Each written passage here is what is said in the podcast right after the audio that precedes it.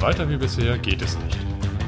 Der Forscher-Podcast für Veganer und solche, die es werden wollen. Mit Carsten und Stefanie. ein neues Wohlstandsmodell muss her. Packen wir es an.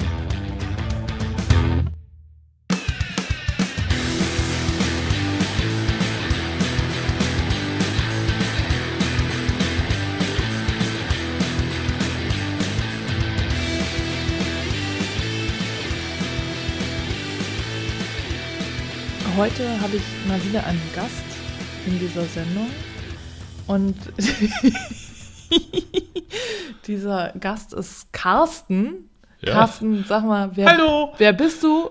Was machst du? Das weiß ich jetzt auch nicht, was ich hier mache. Aber schön, dass ich ein Gast bin. Stell dich doch mal vor. Ähm, Ja, ich bin der Carsten. Nicht dein Ernst. ja, doch. Ich hatte mir vorhin schon überlegt, so anzufangen, aber dann hattest du irgendwelche fancy Super-Einstiege. Nee, die waren, nicht, die waren nicht so gut. die, wo ich irgendwie bei eingeschlafen bin. Also von Ja, daher. danke. Ja, Ich bin jetzt wach. Okay, versuchen wir die Brücke zum Thema zu schlagen. Ja, und meinem lieben Gast Carsten Ja. möchte ich jetzt mal von meinen Forschungsergebnissen erzählen. Und ich möchte sowohl meinem lieben Gast Carsten als auch dir, meiner lieben Hörerin, meinem lieben Hörer, eine These vorstellen. Na dann mal los. Jetzt bin Ja. ich gespannt. Und zwar äh, forsche ich ja zur Milchwerbung und wer das noch nicht weiß, äh, weiß es jetzt. Ja. so, ich habe ein, dafür einen VIP-Leserbereich eingerichtet und da kannst du dich für anmelden und dann bekommst du die Zugangsdaten und ich schicke dir maximal einmal die Woche einen Forschungsletter zu mit dem neuesten Stand, was wir, wo ich gerade dabei bin, also was, was ich gerade so ausgewertet Mhm. habe. Mein Ziel ist es, darzustellen, wie Milch zum Grundnahrungsmittel werden konnte und welche Rolle die Werbung dabei gespielt hat und immer noch spielt. Ja. Und ich habe eigentlich jetzt das Warum schon geklärt. Mhm. Ich habe auch hier in der Wohnung einen riesen Zeitstrahl äh, angelegt. ja, wir haben keine Tapeten mehr. Wir, Wir haben haben einen Zeitstrahl. und Ja, ich finde das schön. historische. Abläufe Genau. skizziert, ja. Ja, also jedenfalls, um das besser zu verstehen, es ist halt wichtig, das in der Geschichte zu verorten. Ja, Ja. Das, das kann man nicht Ja. so losgelöst äh, ja, sehen. Und wenn dich das interessiert, dann melde dich gerne an und dann kannst du dir das anschauen, was ich bisher schon erarbeitet habe. Und auch mein heutiger Gast Carsten, Ja, der mich immer mit großen Augen anguckt, der äh, bekommt auch meinen Forschungsletter und ab und zu liest er ihn auch. Ne? Ich bekomme ihn, ja. genau. Hast du richtig gesagt, genau. Ja, äh, momentan ist es eben so, dass ich ganz viel auswerte. Ich war le im letzten Jahr dreimal in der ehemaligen Milchforschungsanstalt in Kiel in der Bibliothek und habe da einiges eingescannt, was Tonnage. ich, ja, Ja. was ich da gefunden habe. Und da bin ich eben gerade dabei, das alles auszuwerten. Und im Grunde, wie gesagt, habe ich das Warum schon für mich geklärt und ich habe jetzt eine, aus diesem Ganzen habe ich eine These entwickelt und wie gesagt, die wollte ich äh, euch, äh, dir, liebe Hörerin, liebe Hörer und dir, lieber Carsten, Ich bin so gespannt. vorstellen. Und zwar äh, wird ja äh, vegan, ich wollte irgendwie jetzt gerade Vitamin sagen, ich weiß nicht warum, aber also vegan wird ja ganz häufig so mit Mangel und Verzicht in Verbindung gebracht. Ne? Und Ja. Also damals, eigentlich vor 100 Jahren genau, da waren vor 100 Jahren, dürfen wir uns jetzt imaginär zurückversetzen, eine Zeitreise machen, vor 100 Jahren, da waren wir gerade mitten im Ersten Weltkrieg und da gab es diesen sogenannten Kohlrübenwinter, in dem nur Rüben, Steckrüben, Kohlrüben und so zur Verfügung waren, weil auch die Kartoffeln ausgegangen waren und alles war irgendwie ausgegangen. Die Menschen, unsere Vorfahren in Deutschland haben gehungert, wahrscheinlich auch noch in anderen Ländern, aber wir Hm. gehen jetzt mal von Deutschland aus, haben alle gehungert und hatten morgens Steckrüben, mittags Steckrüben und abends Steckrüben und das über Monate hinweg und waren halt durchweg mangelernährt und Mhm. hatten eben einen großen Mangel. Und äh, das hat sich dann auch noch die Jahre äh, nach dem Welt, Ersten Weltkrieg äh, fortgesetzt, dass es ganz viel Mangel gab. Und Mangel wurde damals immer gleichgesetzt mit Mangel an tierlichen Lebensmitteln, also tierlichen Produkten. Und Mangel war immer, wenn man nur ein Gemüse zur Verfügung hatte. Mhm. Und das war auch dann nach dem Zweiten Weltkrieg auch wieder so. Also so äh, während der Nazizeit und während des Zweiten Weltkriegs herrschte eigentlich kein richtiger Mangel in Deutschland.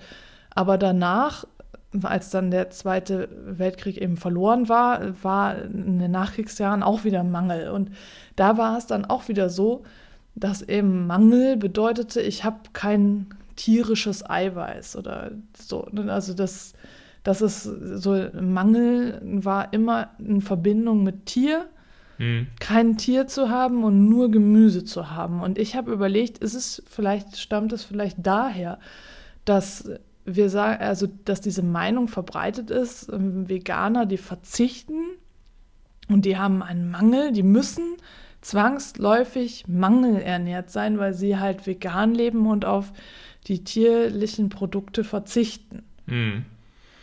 Das erinnert mich an den äh, Kommentar, den wir heute bekommen haben zu einer älteren Folge. Olaf hatte da was genannt, dass Mhm. er im Bekanntenkreis öfters mal diesen Spruch gehört hatte, ist mal was ordentliches oder was Vernünftiges. Ja, Das wird ja ganz, also generell mit Fleisch oder mit Genau. irgendwas mh, als, als tierisches Produkt gleichgesetzt. Ne? ja, Ist mal was Vernünftiges, ist mal ein Stück Fleisch oder sowas. Ja.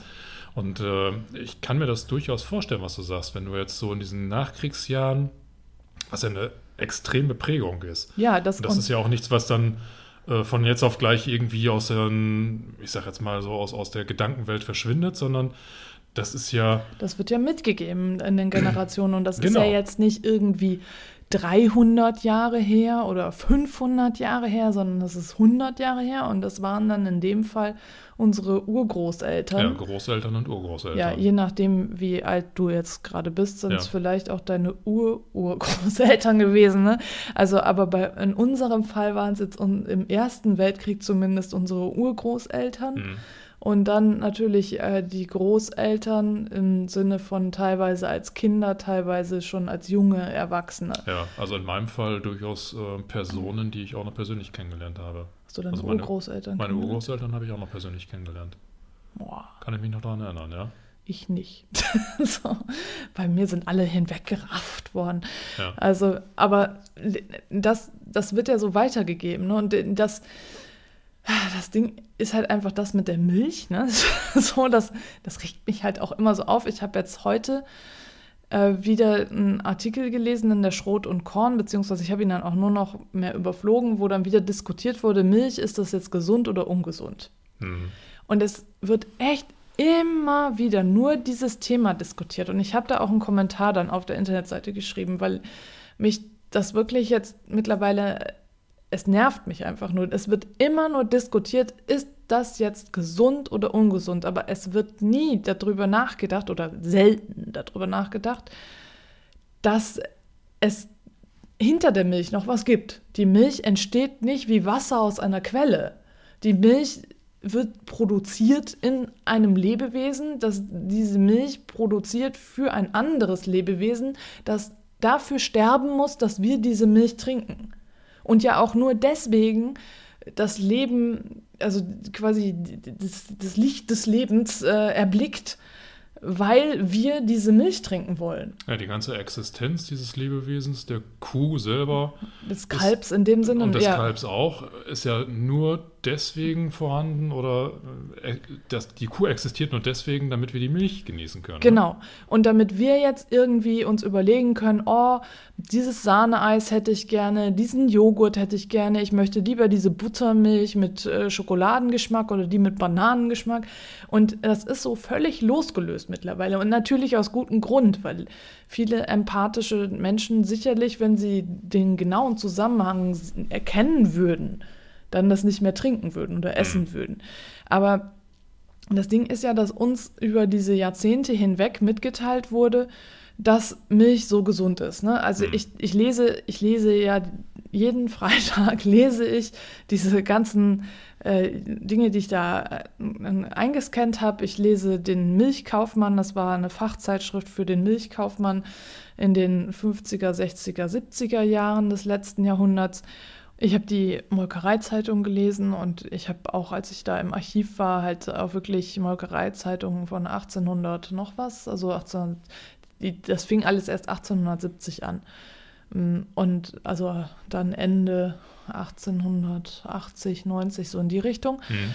Dann äh, gelesen und auch wirklich durchgeblättert. Und ich habe jetzt natürlich nicht alles gelesen über 130 Jahre hinweg, was es da alles zu lesen gab. Aber ich habe jetzt schon einen relativ repräsentativen Auszug davon. Und was sich halt immer wiederholt ist, zum einen dieses Bestreben, Milch als das Volksnahrungsmittel zu etablieren und zum anderen der Bevölkerung überhaupt erstmal nahezubringen, dass sie Milch trinken soll.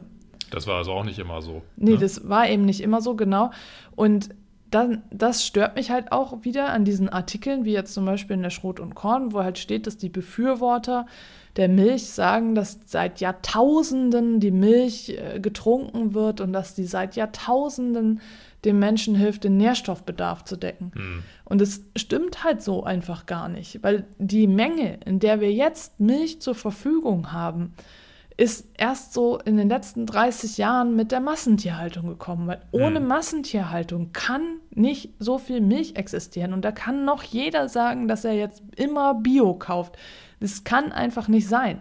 Bio löst ja das Grundübel nicht, ne? Nee. Oder dass Kälber halt genau. sterben und Kühe geschlachtet werden, wenn sie ausgedient haben, krank werden, quasi nicht ihr, ihr richtiges biologisches Lebensalter erreichen, weil sie schon nach einem Viertel ihrer normalen Lebenszeit total erschöpft sind, etc. Das sind ja, das ist ja unabhängig von Bio. Ja, Bio ist ja meist eigentlich nur das Futter und dann eben äh, vielleicht noch ein paar Richtlinien, äh, dass sie so ein bisschen äh, besser behandelt werden. Ne? So, aber, ja, die werden mit Sicherheit schon eine bessere Behandlung haben. Ja, aber wie gesagt, das sind hochgezüchtete Organismen, mhm. die total verschleißen. Die werden wie ein Wirtschaftsgut äh, behandelt und landen am Ende des Tages im gleichen Tiertransporter und in der gleichen Schlachterei. Also es gibt keinen Bio-Tiertransporter und Bio-Schlachterei.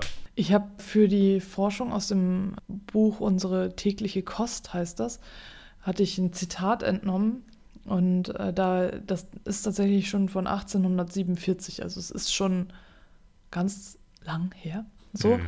Und das äh, bezieht sich auf die rationelle Landwirtschaft von Albrecht Thaer, die damals eingeführt wurde, also es ist schon ganz lange her.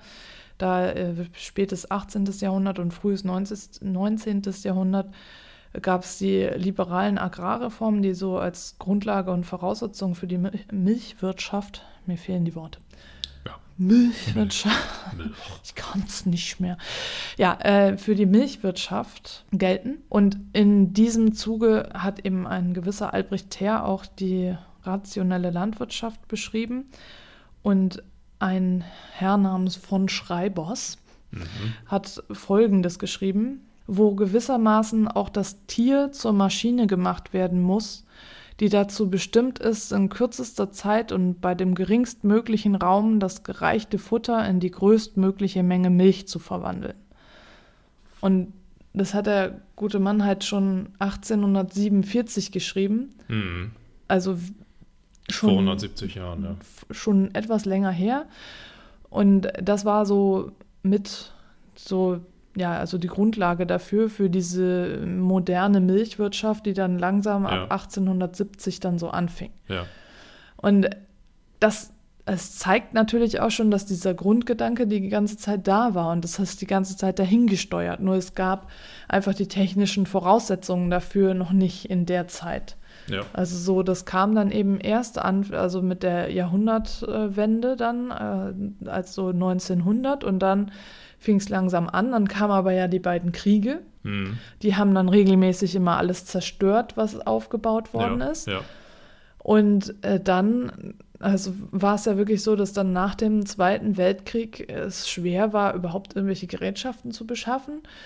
Dann das wieder langsam wieder aufgebaut wurde und es dann alles immer moderner wurde, also eben auch diese äh, Melkmaschinen dann mm. benutzt wurden, die vorher auch schon da hatte ich auch in einem Buch äh, gelesen, wie die entwickelt worden sind. Das ist für die Kühe sehr schmerzhaft gewesen, weil die halt an den Kühen herum experimentiert haben, wie sie jetzt am besten so eine Melkmaschine aufbauen können. Da haben die den teilweise ja, so spitze Gegenstände ins Euter eingeführt oh, und so, ne, weil die halt versucht haben, irgendwie. So ja, ja, also so, ne? Also hm. das, das war für die Kühe nicht schön. Hm. Und das hat auch, ja doch, das hat fast 100 Jahre gedauert. Die haben wirklich da, die haben auch schon, also die haben sehr lange experimentiert. Mhm. Die haben früh angefangen. Ich habe mir da irgendwo eine Auflistung gemacht. Also das werde ich auch noch mal so ein bisschen auch darüber noch mal ein bisschen was schreiben, aber das hatte ich nur bisher. Also ich habe halt ganz viel Material gesammelt und mhm. das ist halt ein Teil davon und ich ja, es sind halt Dinge, über die niemand nachdenkt, ne? Das ist halt heute so, die Tiere werden so gemolken. So. Ja. Ja, stellt ja keiner mehr in Frage. Das ja. ist mal, ja gut, ich meine, Handmelkung oder wie heißt das? Melkung, Melken, Handmelkung, das hört sich per, Hand, per Handmelken. ja, ein, ein per Hand. Das ist ja noch so dieses Bauernhof-Idyll, was da irgendwo im Kopf rumschwirrt. Ja, dann, also, der Weg von, von der Hand zu dieser Maschine, ja, habe ich also nie drüber nachgedacht. Es ist halt viel experimentiert worden, ne? Ja. So, dass sie mit Unterdruck und solchen Sachen gearbeitet haben. Also die Kuh hatte okay. echt zu leiden, ne? Also es ist schon so, das, ja, ist halt so, ist halt ein Tier. Ne? So. Und so, so steht es ja auch hier, wo gewissermaßen auch das Tier, damals noch mit TH, das Tier, so. äh, zur Maschine gemacht werden muss. Das ist, ist jetzt passiert. Hm. Da sind wir jetzt. Das Tier ist zur Maschine gemacht worden und dieses äh, lästige Überbleibsel namens Kalb, das äh, ist halt dann lustig weiter verbraten worden wirklich im Sinne, im wahrsten Sinne des, des Wortes, Wortes ja. zum Kalb. Ne? Ich sehe, habe heute auch wieder gesehen, Dienstag frisches Kalbschnitzel. Lecker. Nee, frische ja. Kalbsleber, so, so ist mhm. es, frische Kalbsleber und keiner denkt darüber nach. Ich habe da ja auch nie drüber nachgedacht. Ich, wenn, wie gesagt, ich wiederhole mich jetzt hier, aber äh, auch als Vegetarierin habe ich nicht den Zusammenhang zwischen dem Wort Kalb und dem Tier Kalb gesehen. Ich mhm. habe es einfach nicht gesehen. Und ich habe auch nicht begriffen, dass die Kälber sterben, wenn ich Milch trinke. Hm. Ich habe es nicht begriffen. Es hat Jahre, Jahrzehnte gedauert. Es hat wirklich gedauert. Aber jetzt, wo ich es begriffen habe, möchte ich halt wirklich, dass andere das auch sehen. Und wenn dann andere andere Schlüsse daraus ziehen, ist es ja okay, aber dass sie es zumindest begreifen. Mhm. Und ich finde es halt ich, ich kann das nicht. Ich finde, für mich ist es ethisch nicht vertretbar, Milch zu trinken. Egal, auch wenn das jetzt das super Lebenselixier schlechthin wäre und es mich für immer jung, reich, hübsch, keine Ahnung was machen würde. Ich würde es nicht trinken, weil eben dieses Tier, was diese, wo, wo diese Milch herstammt, dafür stirbt und dafür leidet und die Kälber dafür sterben und leiden. Mhm. Oder andersrum, leiden und sterben. Ja. Aber äh, ja. also für mich ist das nicht mehr machbar. Es geht einfach nicht.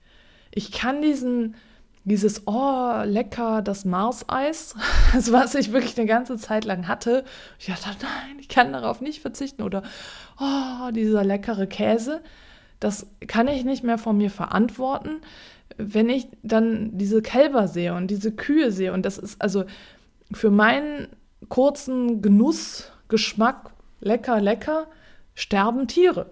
Mhm. Und das will ich nicht. Und ich meine, das ist der Grund, warum ich Vegetarierin geworden bin, dass keine Tiere für mich sterben, ne? Ja, gut, aber du bist da trotzdem noch in so einer Verdrängung drin. Ja. Ne? Du verdrängst das alles. Und das ist ja die Ironie. Ich meine, jetzt sind wir wieder bei dem Ausgangspunkt. Vegan ist ja Mangel. Mhm. Ja, was kann ich da noch essen? Was kann ich denn da noch essen? Ja. Dieser Genussfaktor, der ins Spiel kommt, der äh, geht ja nicht verloren. Ja, Den überträgst du in du, eine andere Welt. Du, also, ne? du hast aber trotzdem am Anfang dieses Gefühl des Verzichts diesen, dieses Gefühl. Aber dann müssen wir uns halt mal fragen, wo kommt denn das her? Weil das ist nämlich definitiv so, dass wenn wir jetzt alle sagen, oh, der Käse und mm, das leckere Eis, das ist nicht schon seit tausenden von Jahren so, dass alle Menschen sagen, oh, der leckere Käse, mm, das leckere Mars-Eis. Ja? Nee. Also das, das ist wirklich erst so in den letzten 30 Jahren entstanden ich habe ja, ich, ich immer, wenn ich diesen, den Milchkaufmann habe ich ja jetzt erstmal durchgelesen, aber äh, also was da so drin steht, ne, so damals, äh, ich meine, klar, ne, dann hat man dieses Rollenbild noch, der Patriarch, der dann da das Sagen hat hm, zu Hause die und die Hausfrau ja. und die Kinder dann eben. Und äh, dass dann eben, wenn der Familienvater gerade nicht zu Hause ist, dass dann auch mal Schokopudding gereicht werden darf. Äh, weil äh, das äh, der Mann vielleicht nicht so gerne sieht, so, so komische Dinge, ne, so. Mhm. Aber mancher mag das vielleicht auch schon so, ne? Und das, das sind echt so Dinge. Damals war das alles noch Luxus. Mhm. Und das ist ja auch klar, wenn man mal darüber nachdenkt.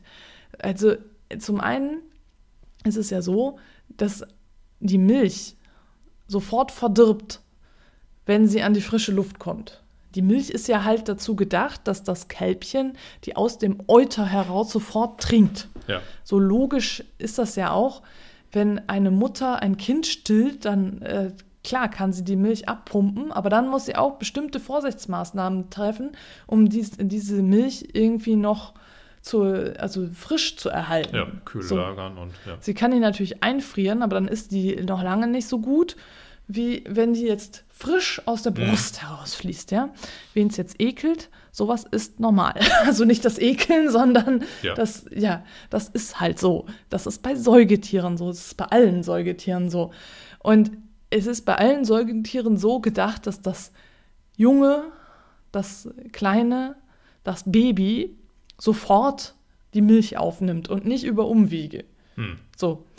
Und jetzt ist es ja so, dass die dann äh, wir uns ja nicht ans Euter von der Kuh hängen und da raus trinken. Das wäre, glaube ich, äh, ein bisschen umständlich, weil jeder dann sich so eine Kuh nach Hause stellen müsste, um dann diese Menge zu trinken, die wir halt trinken wollen. Und wenn man sich das jetzt nur mal so überlegt, wenn jetzt eine damals ne, so als das noch nicht mit der Massentierhaltung war, als das Tier noch nicht zur Maschine geworden ist, war es ja nun mal so, dass es auch diese technischen Möglichkeiten noch nicht gab, die Milch so zu transportieren und zu kühlen und dann nochmal zu pasteurisieren und dann nochmal weiter zu verarbeiten, in verschiedene Bestandteile aufzuteilen, dann wieder zusammenzusetzen und dann in schönen Verpackungen, vielleicht noch homogenisiert. Haltbar, noch irgendwie lagerfähig. Ja, genau, ja. in den Supermarkt zu bringen. Ja, die ne? gab es ja damals auch noch nicht. Supermärkte gab es nee, noch nicht. Also in, in der Nachkriegszeit, in den 50er, 60er, 70er Jahren gab es diese Milchfachgeschäfte, in denen die Milch vor allem lose ausgeschenkt wurde. Hm. Da kam die Hausfrau mit ihrem Gla also mit ihrer Glasflasche oder ihrem Behälter, ihrer Milchkanne und hat sich von dem Milchkaufmann, der meistens ein Mann war und äh, der vielleicht noch eine Ehefrau hatte, die ihm ausgeholfen hat, aber der eigentlich immer ein Mann war, hat sich von ihm dann was in diese Kanne schenken lassen. Hm. Die hat nicht äh, also sie musste erst mühsam daran gewöhnt werden, dass sie sich dann Flaschenmilch da kauft. Hm. Also sie hat im meisten Falle sich die Milch da reinschenken lassen und die ist dann, für, um den Bedarf zu decken, vielleicht auch zweimal am Tag gekommen, um jeder, äh, jeweils frische Milch zu haben. Hm. Und das ist ja nun mal, da muss man, ja, muss man sich einfach mal überlegen, wie das heute aussieht. Du gehst in den Supermarkt und du könntest dich jetzt mit 100 Liter Milch zudecken, äh, in den verschiedensten Formen, dass du dir Pudding kaufst oder Joghurt kaufst oder Eis kaufst oder was weiß ich was kaufst. Du kannst das alles auf einmal kaufen, in deine Kühltruhe reinlegen oder in den, äh, in den Kühlschrank reinlegen und du kannst es alles sofort konsumieren. Das ist eben, weil das so haltbar gemacht wurde. Mhm. diese Möglichkeiten, die gab es eben damals noch nicht. Das Pasteurisieren, das gibt es natürlich schon länger, das ist schon klar. Aber selbst da haben sie damals schon darüber geredet, ob dann nicht dann zu viel abgetötet wird. Mhm. So. Und jetzt wird sogar alles homogenisiert, ne? Also. Wird aber auch heute wieder so dargestellt, als ob das keinen direkten Einfluss auf die Qualität der Milch hat. Qualität wird da ja auch ganz anders gedeutet. Qualität ja. heißt dann haltbar und hygienisch. Ja. Ne? Aber was es jetzt mit diesen Nährstoffen auf sich hat und Ursprünglichkeit und, und naja, der frische Begriff ist ja sowieso wieder dehnbar. Ja. Ne? Äh, frisch also, heißt ja eigentlich direkt vom Euter und Euter heißt es Haarmilch, die zehn Tage schon im Regal steht, darf immer noch als frische Haarmilch verkauft werden oder irgendwie so. Ja, ne? also äh, das, das, das sind einfach alles Dinge, über die man mal nachdenken muss wenn man halt so liest, ja, seit Jahrtausenden sind wir halt äh, dabei und trinken Milch und das ist ganz wichtig und das ist seit Jahrtausenden in unserem Speiseplan drin. Das stimmt mhm. überhaupt nicht so. Mhm. Das ist nicht so. Das ist einfach in dem Verhältnis so, äh, Verhältnis nicht so. Es, natürlich ist es so, dass es immer schon so war, sozusagen, ne, in Anführungsstrichen, immer schon, äh, dass die Milch dann irgendwann, als es eben Haustiere gab in dem Sinn, Nutztiere, äh, Milch von der Kuh oder von, also der Ziege, weil die einfacher zu handhaben war, oder vom Esel oder von irgendeinem Säugetiere genommen wurde und dann zu Käse verarbeitet wurde. Also Käse und Butter. Käse und Butter waren, waren ja eigentlich so die ersten Sachen, die verarbeitet wurden. Denn wie gesagt, die Milch, die wird halt sofort schlecht, wenn du die länger an der frischen Luft stehen lässt. Ja. Und diese ganzen Möglichkeiten, die wir heute haben, gab es damals noch nicht. Aber Käse und Butter waren auch Luxusgüter. Ja. Weil du musstest ja mehrere Kühe genau. haben. Du brauchtest einfach eine größere Herde, damit du überhaupt genügend Milch ja, produzieren konntest, um eben Milch, äh, nicht Milch, sondern Butter oder Käse zu produzieren. Ja, um, um ein Kilo Butter herzustellen, brauchst du 20 Liter Milch. Ja. Und äh, das, ja. ne, so, und äh, auch Käse, ne, ist auch nicht viel günstiger herzustellen. Also von daher, das, das ist ja nicht so, dass du irgendwie eins zu eins das machen kannst und Käse herzustellen, das dauert halt ziemlich lange. Butter herzustellen ist auch noch wieder. Ja, das sind, genau. Und damals gaben die Kühe ja noch lange nicht so viel Milch wie genau. heute die Hochleistungskühe. Ne? Ja, und dann genau. musst du natürlich auch das Futter haben, um die Kuh zu füttern. Hm. Und dann ist es so, äh, dass in den, dann, als es da alles noch nicht so möglich war, äh, die Kühe äh, im Winter geschlachtet werden mussten, weil einfach kein Futter für die da war. Hm. So, ja, und dann musst du dir dann im nächsten Jahr wieder neue kaufen. Hm um überhaupt dann was zu haben. Und, und so bis, bis zu diesen äh, Agrarreformen, von denen ich vorhin gesprochen hatte, war Milch eigentlich eher so ein, äh, ein weibliches Geschäft. Das hat immer mhm. die Frau gemacht und das war Milchgewinnung war eigentlich eher so das untergeordnete Gewerbe der Frau für den Eigenbedarf.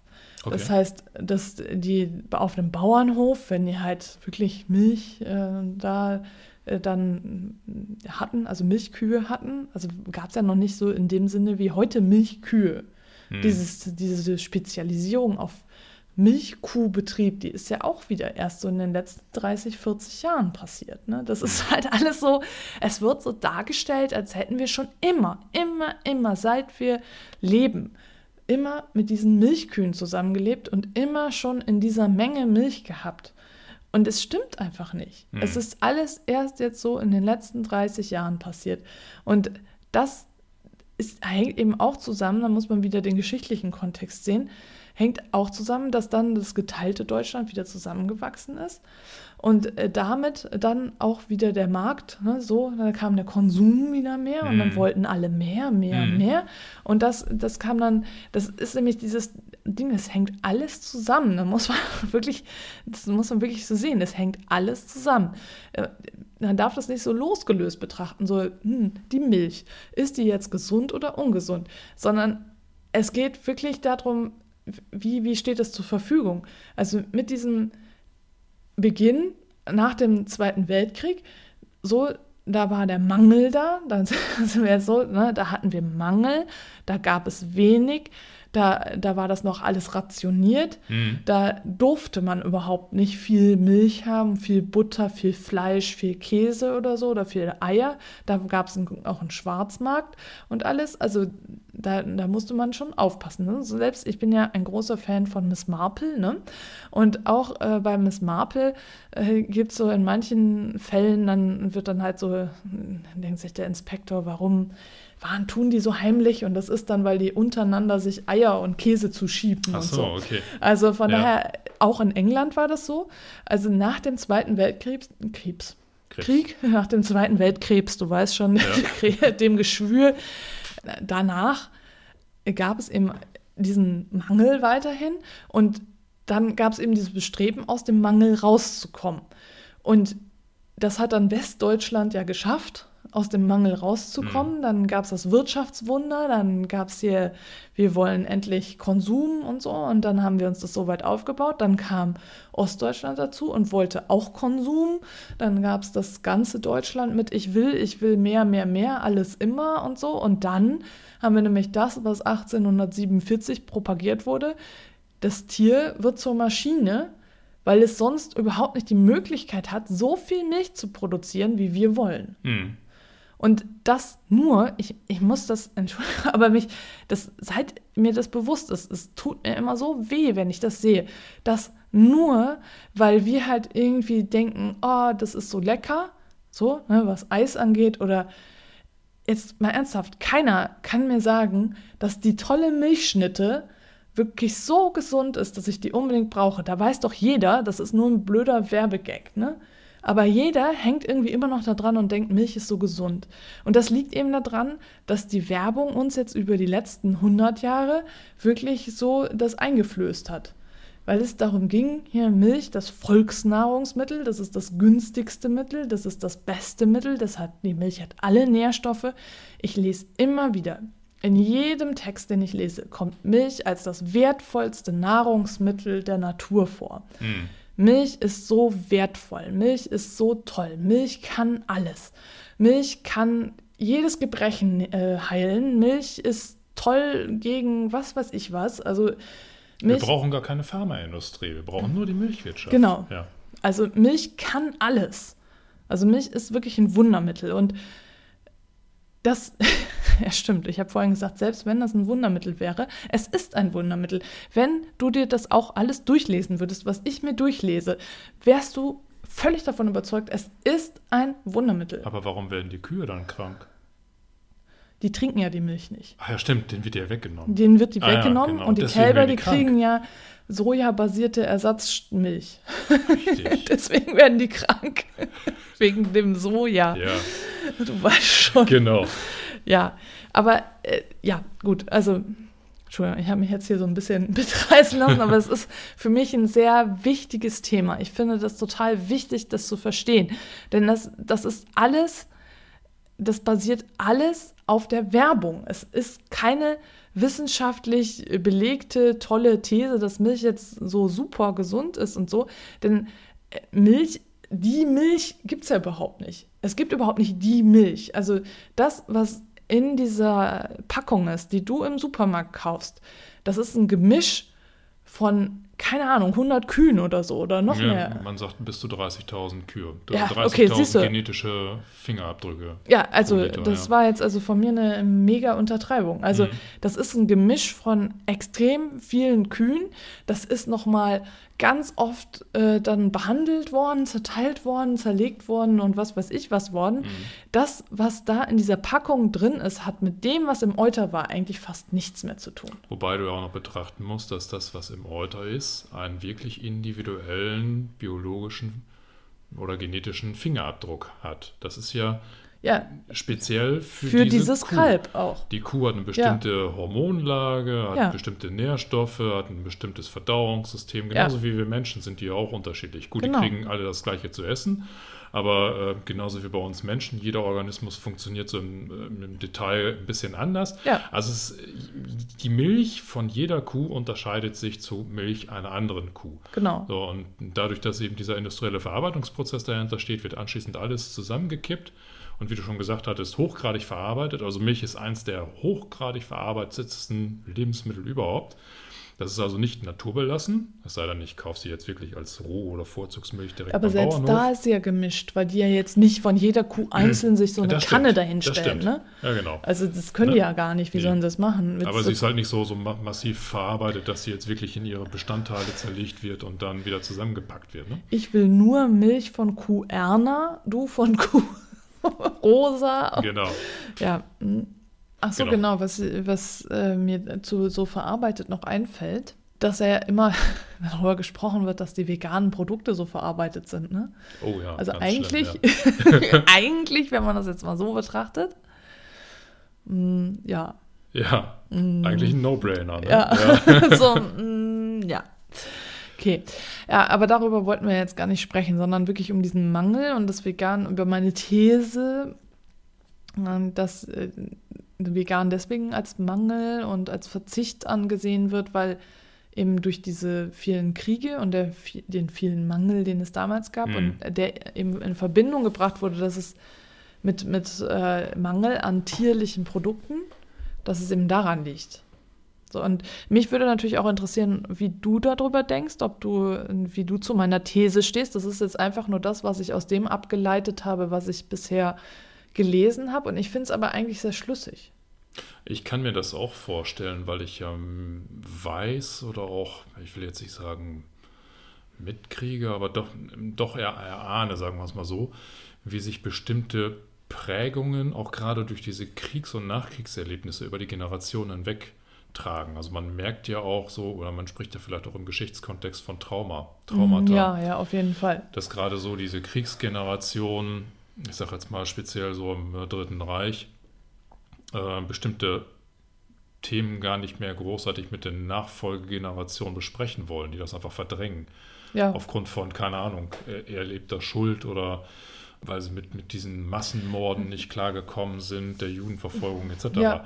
Also da überträgt sich von Generation zu Generation ja doch einiges bewusst oder unbewusst. Und ich kann mir auch vorstellen, dass genauso diese Mangel Mangelsituation, und du hattest das vorhin ja schon so Richtung Erster Weltkrieg angesprochen, dass die sich dann teilweise nur von Steck- und Kohlrüben ernähren konnten. Das ist ja, also, selbst wenn das jetzt mal eine vegane Ernährung sein sollte, ja, äh, wenn man das so bezeichnet, es ist definitiv eine Mangelernährung, ja, ne? weil eben keine, keine Auswahl, kein, keine ausgewogene Ernährung möglich ja. war. Ich bin halt auf ganz, ganz wenige einzelne Lebensmittel angewiesen und vielleicht auch noch nicht mal in der Menge, wie ich sie eigentlich brauche. Also das ist ganz klar der Mangel. Und das war aber nicht nur der einzige Mangel. Die hatten ja auch generell einen Rohstoffmangel. Ne? Ja. Ne? Die, die haben ja auch teilweise auch gar keine, keine Baumwolle oder sowas mehr genau, bekommen, weil sie nicht importiert wurde. Die mussten dann über Jahre hinweg in ihren zerschlissenen Klamotten rumlaufen und sind einfach verwahrlost gewesen. Ja, ne? ja und eben auch äh, sind also wirklich viele verhungert. Ne? Ich glaube, 700.000 sind nach dem Krieg verhungert. Ne? Während des Krieges. Oder während des Krieges. Also des Ersten Weltkrieges. Während des Ersten Weltkrieges. Der Zweite genau. Weltkrieg war nicht so. Also da hatte Hitler halt vorgesorgt. Ne? Ja, also oder das ganze Regime. Ja hatten, haben halt aus dem gelernt sozusagen, was am Ersten Weltkrieg war und haben sich da vorbereitet und wollten die Bevölkerung nicht so überfordern. Ja, damit. aber das ist ja auch ein Indiz dafür, wie stark diese, diese Prägung aufgrund des Mangels war. Die wussten ganz genau, die Bevölkerung zieht mit uns nicht in den nächsten Krieg, weil dieser, dieser extreme Eindruck des Ersten Weltkrieges noch so massiv ja. zu spüren war. Die mussten ja quasi Vorkehrungen treffen. Und deswegen also das spricht ja dafür, dass sich so solche Situationen, so ein Mangel wirklich ganz tief einprägt und transportiert wird zwischen den einzelnen Generationen. Ja, und da lag ja jetzt auch nicht wirklich eine Generation zwischen, zwischen den beiden Weltkriegen. Nee, da ne? nicht mal, nee. Und das ist ja dann auch so, dass dann quasi, wenn man sich das jetzt so vorstellt, die eigenen Eltern, da warst du vielleicht äh, dann also haben die Eltern den, den Ersten Weltkrieg miterlebt, dann dazwischen ist dann äh, dazwischen oder halt zum Zweiten Weltkrieg hin ist dann das Kind geboren mhm. und äh, das hat dann mit den Eltern zusammen den Zweiten Weltkrieg mhm. miterlebt mhm. und vielleicht auch Ne, also irgendwie ein bisschen früher oder am Ende, also so, ne, aber zumindest haben die beide dann jeweils Kriegserfahrung. Zwei und Generationen zwei, mit Kriegserfahrung. Genau, und ja. die geben das natürlich weiter an, ja. an, an die Kinder und die wiederum an die, äh, an die Kindeskinder sozusagen.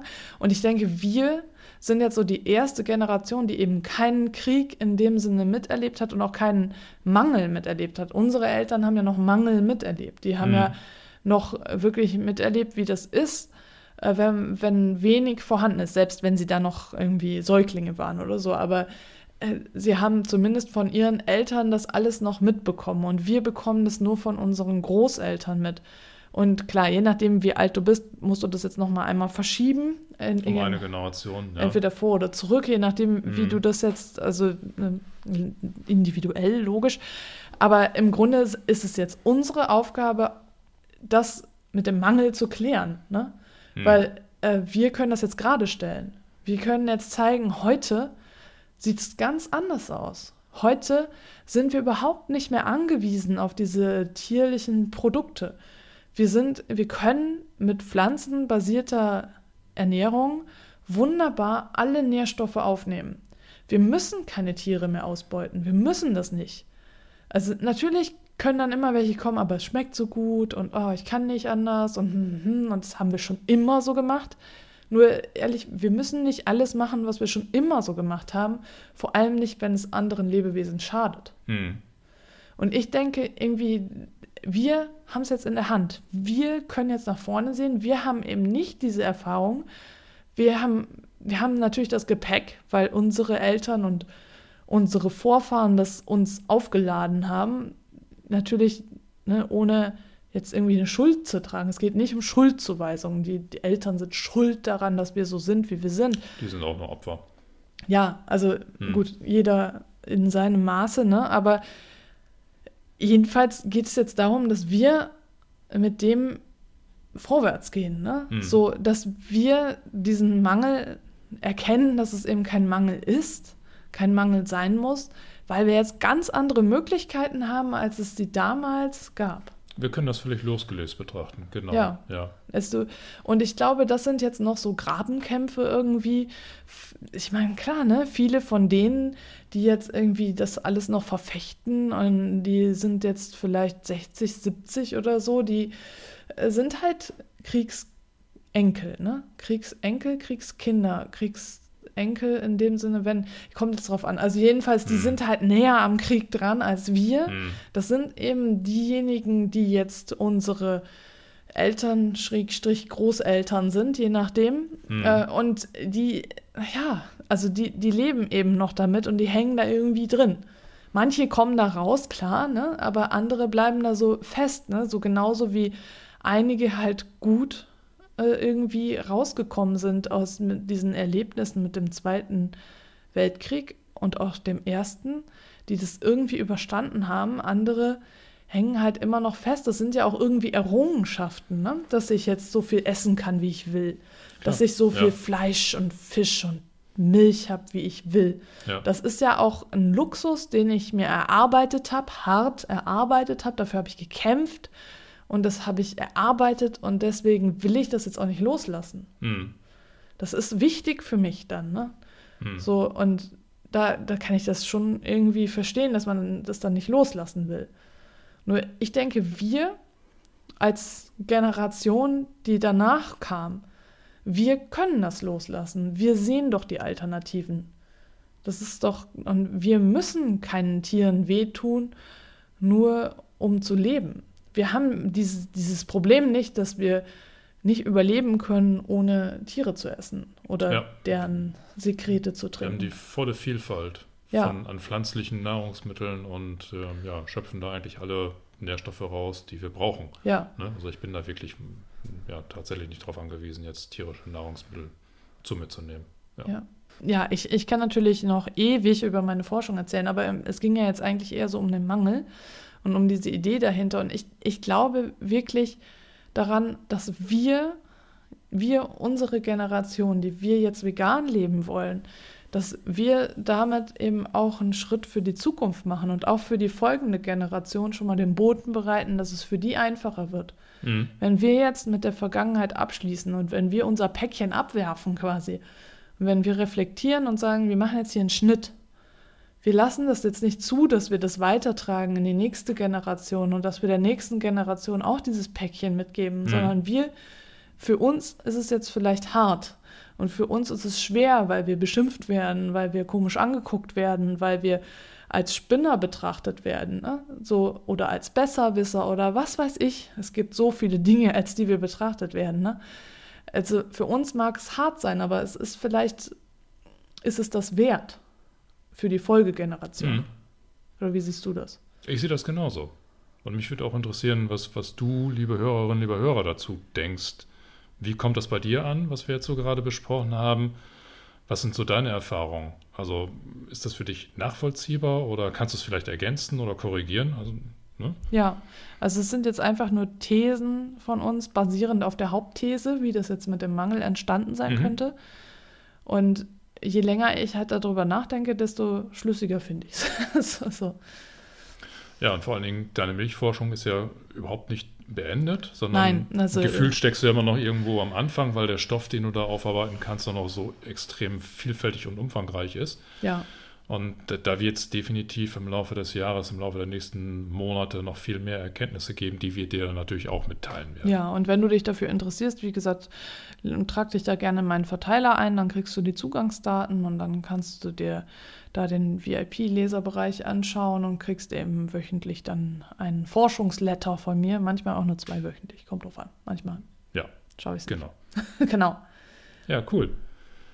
Ja, und äh, nächste Podcast-Folge lade ich dich dann ein. Ne? Ja, mal gucken. Ja, das ist das. Hm, ich überlege es mir noch. Na gut, dann mach das mal. In diesem Sinne. In Hamburg sagt man Tschüss. Und auf Wiederhören.